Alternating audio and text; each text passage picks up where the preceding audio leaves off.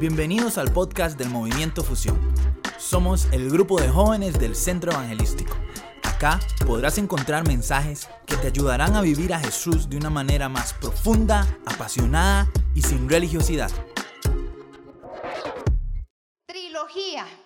Muchachos, el Señor puso en mi corazón que pudiéramos hablar durante estas próximas noches fusión acerca de la Trinidad, acerca del Dios Trino, del Padre, del Hijo y del Espíritu Santo. Porque no hay nada mejor en esta vida que poder conocer a Dios más a fondo en una relación personal con Él.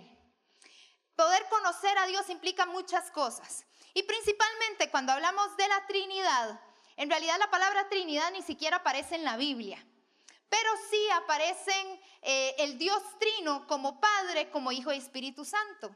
Por ejemplo, una de las escenas donde se ve los tres, las tres personas de Dios es el bautismo de Jesús. En, una de esas ocasiones, entonces viene Jesús, está Juan el Bautista, lo va a bautizar, y en el momento que lo bautiza y Jesús vuelve del agua, entonces en ese momento se abre el cielo, desciende una paloma y se escucha la voz del Padre. La voz del Padre diciendo, este es mi Hijo amado en quien tengo complacencia. Ese es, un cuadro que les quise traer, porque cuando uno lee la Biblia, en realidad uno tiene que imaginarse cómo pasan las cosas. Y este, este, este cuadro es de Verrocchio, es el mentor de Leonardo da Vinci, así por cultura general. Entonces, cuando uno lee la Biblia, uno tiene que imaginarse, uno tiene que tener la creatividad de saber cómo puede verse esas cosas que nosotros estamos leyendo en la Biblia. Pues resulta que Verrocchio o Leonardo da Vinci, porque parece que lo pintaron juntos, este, lo vieron de esa manera. Jesús siendo bautizado por Juan el Bautista, y en ese momento descendió el Espíritu Santo en forma de paloma y se escuchó una voz del cielo que decía, este es mi Hijo amado en quien tengo complacencia. Hablando acerca de Jesús. ¿A cuántos de ustedes algún amigo, alguna amiga les ha preguntado, explíqueme eso de la Trinidad, cómo que Dios es Padre, que es Hijo y que es Espíritu Santo? Eso es un misterio. Ninguno de nosotros va a poder explicar por completo la verdadera esencia de lo que eso significa, porque en realidad es un misterio. Primero, tiene que ser revelado en nuestras vidas y segundo, es muy difícil que lo podamos entender en nuestra mente natural, pero además, que pensaba yo que sería bueno dejarte tres verdades acerca de la Trinidad por aquello de que algún amigo le pregunte y usted no sepa qué decir. ¿Está bien? Amén. ¿Quieren saber? ¿Quieren conocer? Sí. Bueno, acerca de la Trinidad. Hay tres verdades muy, muy importantes. Primero, y son muy fáciles, existe un solo Dios. ¿Ok? Existe un solo Dios y eso lo podemos ver en Deuteronomio capítulo 3, cuando se está hablando acerca del pueblo de Israel y se habla acerca de que Jehová, nuestro Dios, Jehová uno es. Nosotros tenemos un Dios. Pero, segunda verdad, ese Dios se manifiesta en tres personas. Se manifiesta en Dios Padre, en Dios Hijo y en Dios Espíritu Santo. Esa es la segunda verdad. No es que se divide en tres, para que porfa lo tenga en cuenta. No es como que Dios fuera un queque y lo partimos en tres. Bueno, ¿verdad? Bueno, ahí ustedes me entendieron. Se puede imaginar cómo partir un queque en tres. No es que Dios se parte. Me explico. Dios se manifiesta en tres personas, pero sigue siendo uno. Sigue siendo el mismo. No se divide.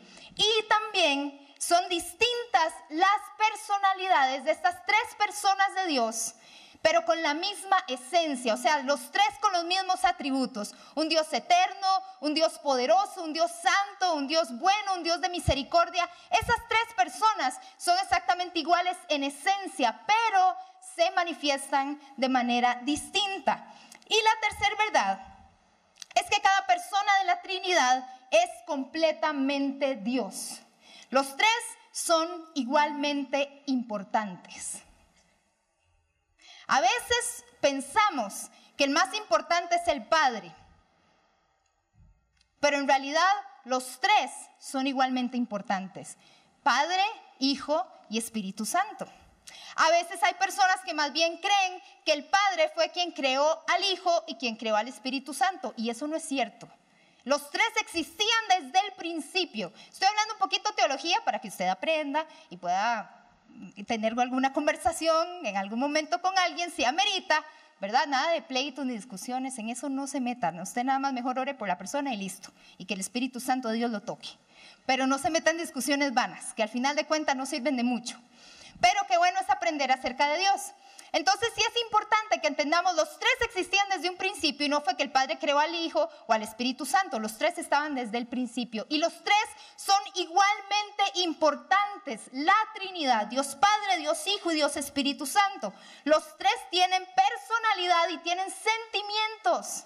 Así como usted y como yo, porque en Génesis dice que nosotros fuimos creados a imagen y semejanza de Dios. Eso quiere decir que nosotros somos parecidos a Dios. Y cierto no que nosotros sentimos. Y nos ponemos tristes cuando alguien nos ofende o nos sentimos enojados en algún momento que pasa alguna situación que no nos gusta. Exactamente Dios siente así como nosotros, Dios Padre, Dios Hijo y Dios Espíritu Santo. Y déjame decirle algo del Espíritu Santo. Hay algo que a mí a veces me ofende y tengo que tratar de que no me ofenda. Pero no me gusta cuando la gente habla del Espíritu Santo como si simplemente fuera alguien que nos hace sentir cosas algo que nos hace sentir cosas, como si fuera simplemente una fuerza o fuera simplemente una energía o un poder. Cuando el Espíritu Santo es muchísimo más que eso. El Espíritu Santo es una persona también y tenemos que verla y honrarla como tal. Esas tres personas de Dios deben ser honradas obviamente por cada uno de nosotros. Y también muy importante, trabajan en conjunto. Son dependientes el uno del otro. El Padre no puede trabajar si no es en conjunto con su Hijo Jesús o con el Espíritu Santo, igual el Espíritu Santo con el Padre y Jesús, igual Jesús con el Padre y el Espíritu Santo. No sé si se le hizo un colocho en la cabeza, pero espero que me esté entendiendo. ¿Me entendió? Se dice amén, no sí señora, por ahí. Amén, no me diga señora, gracias. Ya sé que soy una doña, pero bueno, no puedo quitar eso, lo lamento. Bueno, ¿quiénes quieren conocer más de Dios Padre? A veces creemos que le conocemos, pero no precisamente puede ser así.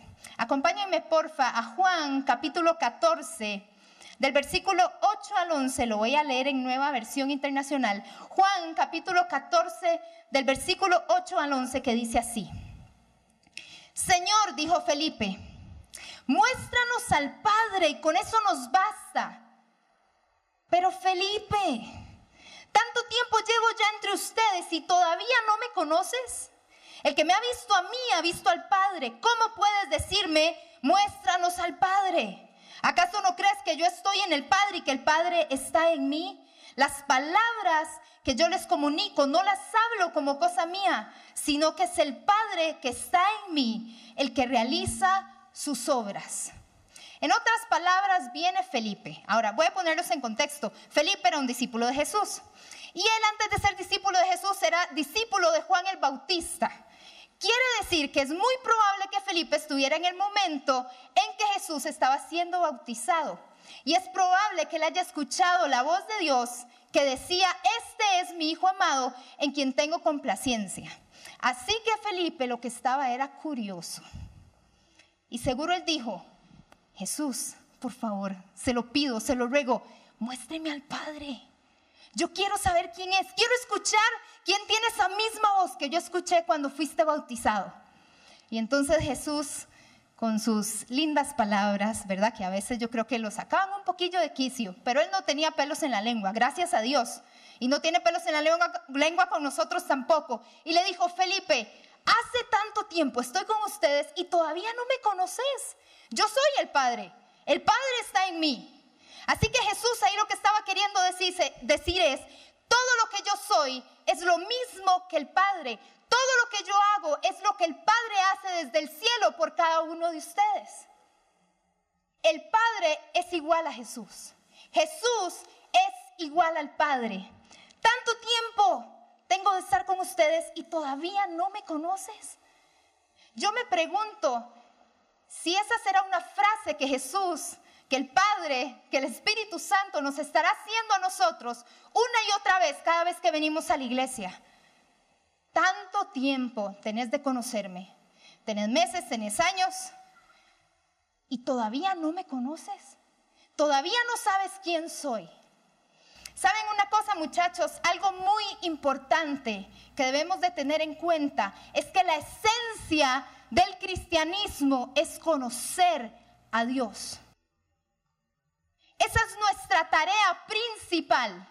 Lo que pasa es que muchas veces queremos conocer sus obras, que no está mal, pero queremos conocer sus obras, lo que Él puede hacer por nosotros, pero no quién es Él en nuestras vidas, quién es Él, por qué nos creó, cómo nos creó, con qué objetivo nos creó y por qué Él es nuestro creador, por ejemplo.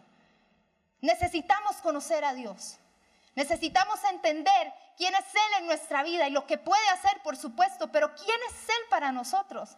Tener una relación distinta tal vez a como la has estado llevando, o más bien maximizarla y pasar a un nuevo nivel de conocer a Dios.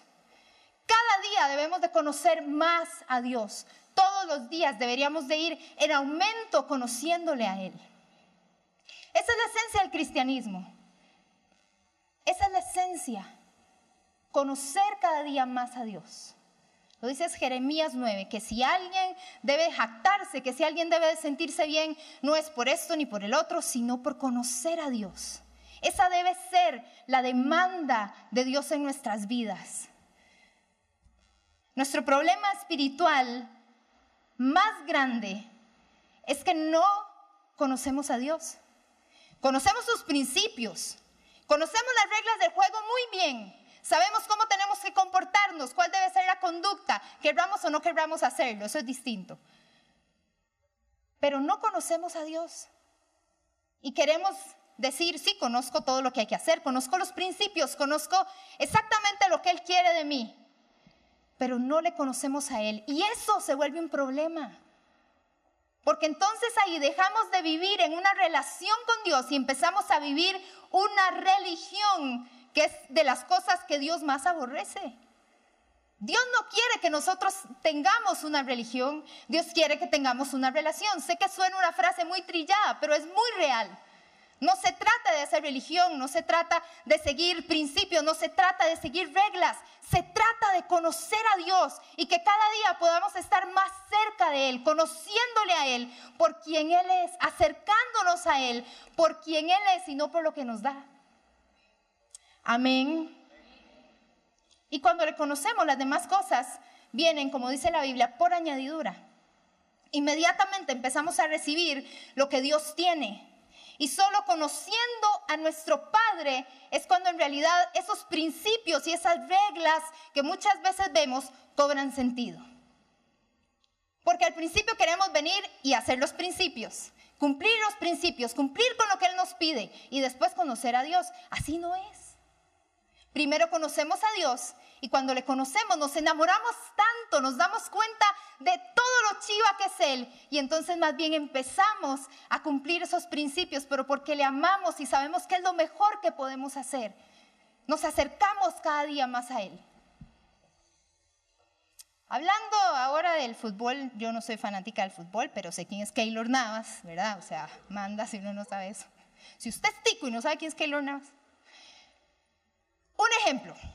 Todos aquí conocemos a Keylor Navas, amén. Ve ahí ya empezaron los amenes. Todos aquí le conocemos. Todos hemos, por medio de los medios de comunicación, hemos escuchado cosas acerca de él. Hemos visto hasta videos de la humildad que tiene este gran hombre, ¿verdad? Es como un héroe nacional para nosotros. Hay muchas cualidades y cosas que conocemos de él. Pero yo imagino que la mayoría aquí, o tal vez todos, no sé, o ninguno, mejor dicho, ninguno de nosotros le conoce. Yo nunca me he sentado ahí en la casa de la sala con la esposa, con los hijos, con él, y, lo he conocido personalmente, saber quién es él, cómo es, qué le gusta, qué no le gusta, eh, qué, qué, cosa le da miedo, qué cosa lo hace sentirse bien. No sé nada de eso. Pero yo puedo decir, yo sé quién es Keylor Navas. Y muchas veces en nuestra vida espiritual es exactamente igual con Dios. Yo le conozco. Ah, yo sé el héroe que es. Yo sé lo carga que es. Yo sé lo humilde que es. Yo sé las copas que ha ganado en el equipo en el que juega. Sí, amén. Beto, venga a predicar, por favor. No, no sé en qué equipo juega. No, mentira, no tanto así, no. Pero en nuestra vida espiritual, no, sí sé, el real, ajá, gracias, gracias. En nuestra vida espiritual parece que con Dios es exactamente igual. Le conocemos, sabemos en qué equipo juega, sabemos cuáles son tal vez sus gustos, sus disgustos un poco, conocemos los principios que dice la Biblia, pero nunca nos hemos sentado en la sala de la casa de Dios a tomarnos un café con Él y empezar a conocerlo más. Aún viniendo a la iglesia, aún viniendo todos los domingos, los martes, los sábados, y creemos conocer a Dios, cuando en realidad no es así. Porque los medios de comunicación, Manuelegos, te damos a conocer quién es Dios, te queremos decir quién es Dios. Pero también una cosa es la información y la otra cosa ya es tener una relación personal no es lo mismo que uno conozca de alguien, que uno tenga información acerca de alguien, a que uno pueda entender y ver el corazón de esa persona. Es muy distinto. Y por eso yo los quiero retar, muchachos, en estas noches fusión, a conocer a Dios. No solo escuchar de quién es Él y lo que dice su palabra, que igual obviamente es muy importante, porque sin su palabra no le podemos conocer. Pero necesitamos aprender a tener una relación con Él, relacionarnos con Él. Y por eso es que estamos aquí precisamente en esta noche. Primero, que sepamos que tenemos un Padre que es cercano. Un Padre cercano. Diga conmigo, un Padre. No, dígalo fuerte con ganas. Un Padre cercano. Él es un Padre cercano. Jesús precisamente estaba revelando a un padre que los judíos no conocían. En el momento en que está hablando con Felipe, en el momento en que Jesús viene y está teniendo toda esa vida tan chiva con sus discípulos, enseñándoles, haciendo todo lo que el Padre le enseñaba a Jesús a hacer y le pedía a Jesús hacer, Jesús estaba revelando a un Padre cercano. Los judíos no entendían lo que eso era. Ellos veían al sacerdote o se acordaban de Moisés cuando iba a la montaña a encontrarse él solamente con Dios cara a cara, pero el pueblo no podía y no debía. Mientras que Jesús, esa es la parte que a mí me encanta, viene y escoge a 12 personas, 12X, que nadie sabe quiénes eran, para decirle, venga y sígame y vamos a ir a cambiar este mundo. Los judíos Wow, un Moisés, un Elías, un super sacerdote, el sumo sacerdote. Wow, ¿quién no quería tener uno de esos discípulos, el super líder religioso? No. Jesús no vino por los líderes religiosos, Jesús no vino por el sumo sacerdote. Jesús vino y dijo, yo voy a llamar a ese pescador. Se ve imprudente, se ve impulsivo, ese me sirve. Venga. Una Marta estresada y perfeccionista, esa me sirve. Venga. Un Tomás que tenía que ver para creer. Ese me sirve. Venga. Un Juancito que los demás decían, los amigos le decían, ese es un suavecillo, ese es una flor, es un pega, es un intenso. Ese era Juan, el discípulo amado.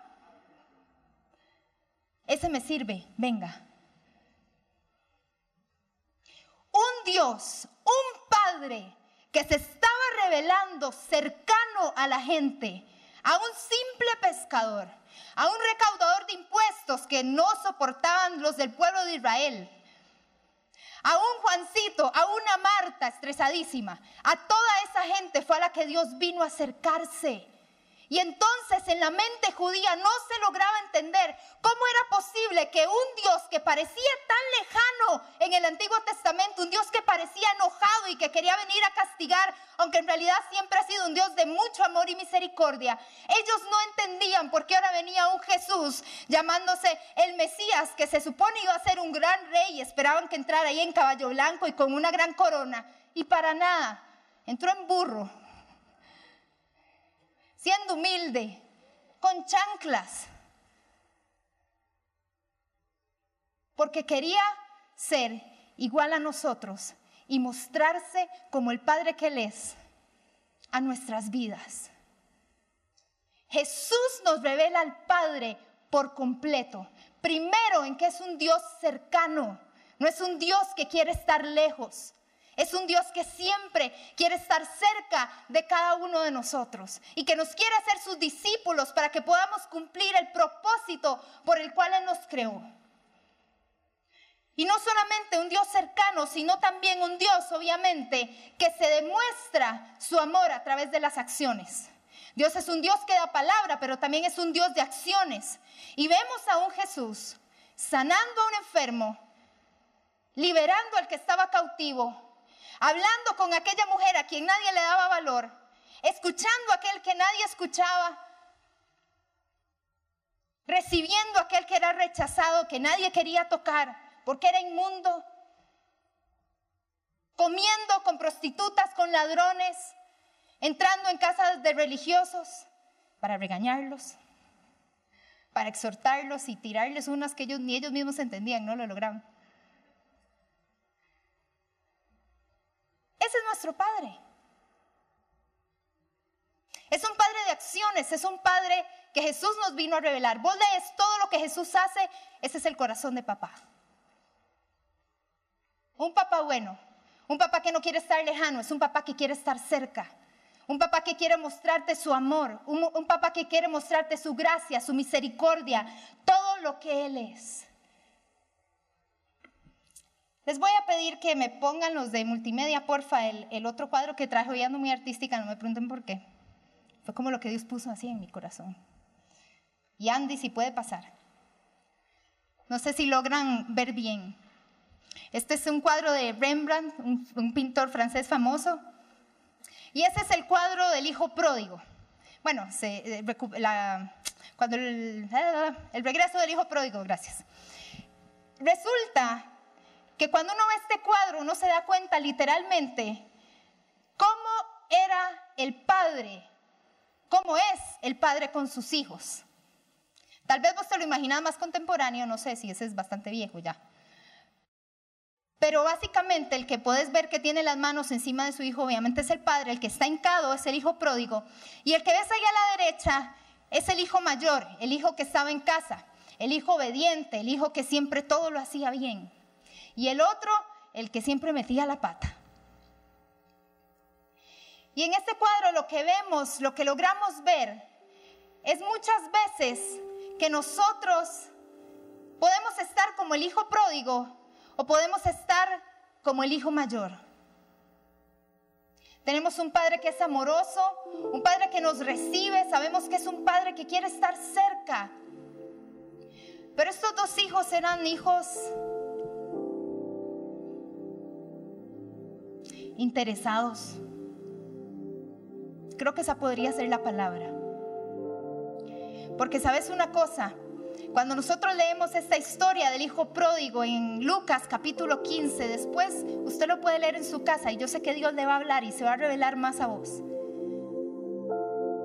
Pero cuando vemos esa escena, por aquello de que alguno no la sepa, te lo voy a contar rápidamente. Un padre tenía dos hijos.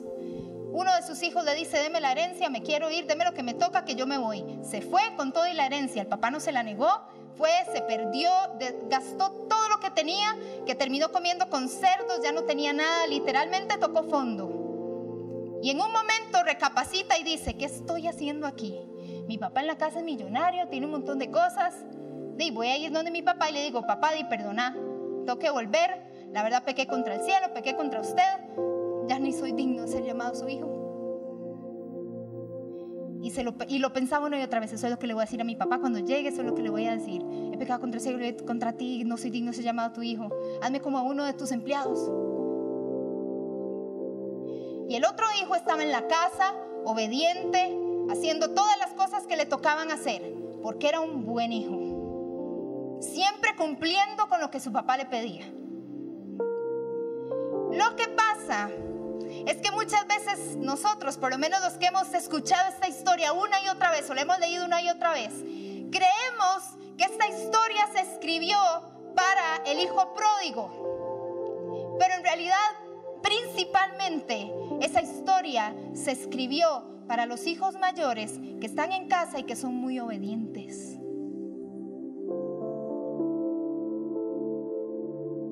Porque el hijo pródigo, pródigo reconoció su necesidad.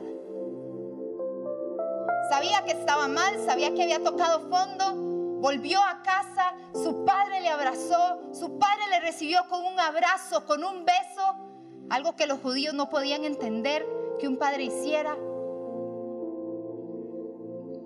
Hablando de la parábola de Jesús.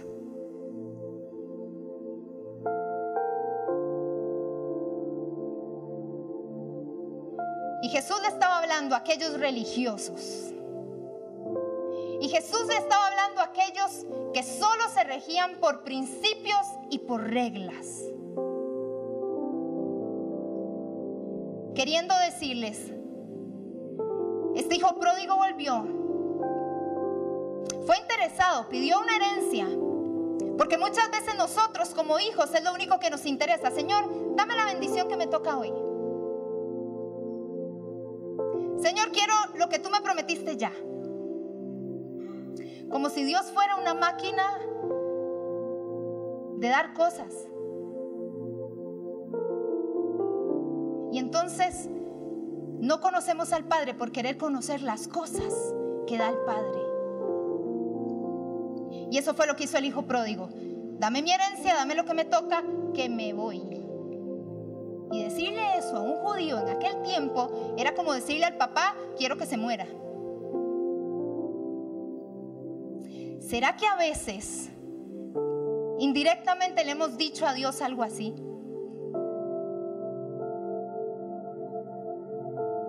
¿Será que a vos en algún momento alguien te ha buscado por interés? Porque yo creo que aquí todos hemos vivido el que alguien nos busque por interés. Feo. Cierto no que es feo sentirse usado, cierto no que es feo saber que hay alguien que se acerca a uno porque quiere algo, obtener algo de uno. Es feo. Me pregunto cómo se sentirá Dios. Ahora, Él es un Dios dador y por supuesto que Él nos quiere dar cosas porque Él es un buen Padre. No es como nosotros. Prioridad de Dios, antes que darte algo, es darse a conocer. Y cuando Él se da a conocer, junto con Él viene todo lo que necesitamos. Junto con Él viene la herencia que Él tiene para cada uno de nosotros, sus bendiciones y las cosas que Él puede hacer por cada uno de nosotros. Así que vemos, déjenme por favor la imagen. Este hijo, un padre cercano, un padre amoroso, un padre, un padre accesible. Y dos hijos interesados. Uno que le pide la herencia y se va. Otro que dice, me quedo en casa siendo obediente porque así voy a obtener mi herencia. Así voy a poder tener todo lo que el Padre me puede dar. Voy a hacer todo lo que Él me pida. Y se ofende, se amarga, su corazón se enoja cuando ve que viene el hijo pródigo a los pies del Padre. El Padre le abraza y se enoja. Porque el papá hizo una fiesta en honor al hijo perdido. Y entonces el hijo mayor se enoja y le dice, yo he sido obediente todo este tiempo, yo te he obedecido, he hecho todo lo que me has pedido. Y nunca has hecho una fiesta por mí.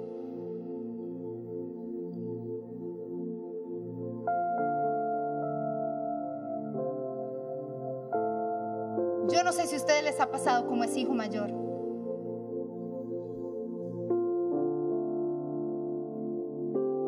Que con desprecio vio a su hermano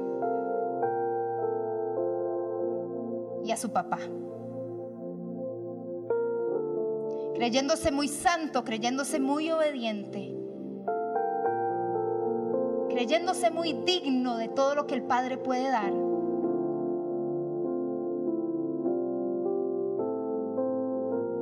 Me pregunto quién estaría más perdido. Si el hijo pródigo que volvió a casa o el hijo que ya estaba en casa.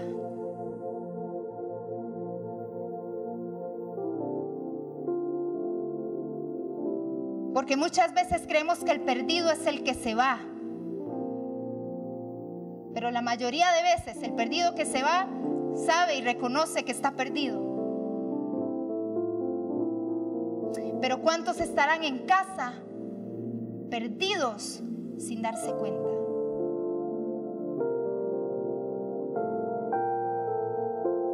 Así como el hijo mayor, siempre he estado aquí, siempre he sido obediente, siempre he hecho todo lo que me has pedido. Pero haces fiesta para este. Ahora yo no voy. Y no quiso entrar a la fiesta. No quiero. ¿Por qué? ¿Por qué voy a entrar a la fiesta de ese que se fue? Ese malagradecido. Ese que ya malgastó su herencia y usted viene y le pone un vestido nuevo y un anillo y todo lo que tiene ahí.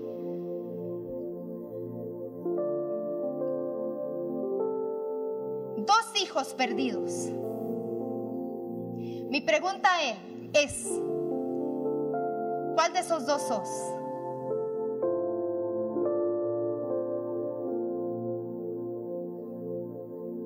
Yo he sido los dos. Yo he estado ahí perdida y he estado allá más que perdida. Y cuando estamos así, es venir y decir, papá, así como lo hizo el hijo pródigo, papá, aquí estoy. He sido una hija por interés, he sido un hijo interesado. La verdad es que no he querido conocerte, he querido simplemente lo que tú me puedes dar. Pero a partir de ahora me he dado cuenta que no estoy bien, que mi corazón está amargado, que estoy enojado, que no he aprendido a aprovechar todo lo que tú eres y todo lo que puedes darme, que no he podido aprovechar esa herencia contigo. Y eso es lo que muchas veces tenemos que venir a hacer. Venir y decir, Señor, he estado lejos, aún en casa.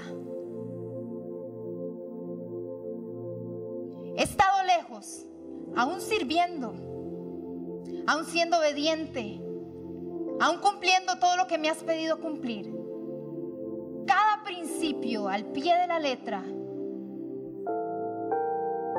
Cuando Dios te dice, yo no quiero que sigas principios. Yo quiero que me conozcas a mí. Yo no quiero reglas. Yo quiero que vengas a mí, que corras a mí. ¿Sabe qué estaba pasando con estos dos hijos, aparte del interés que ellos tenían con, con su papá? Que no habían entendido la aceptación. Un hijo se fue perdido y el otro se quedó en casa y no se sentía aceptado. Creía que el padre le iba a aceptar solamente si le obedecía.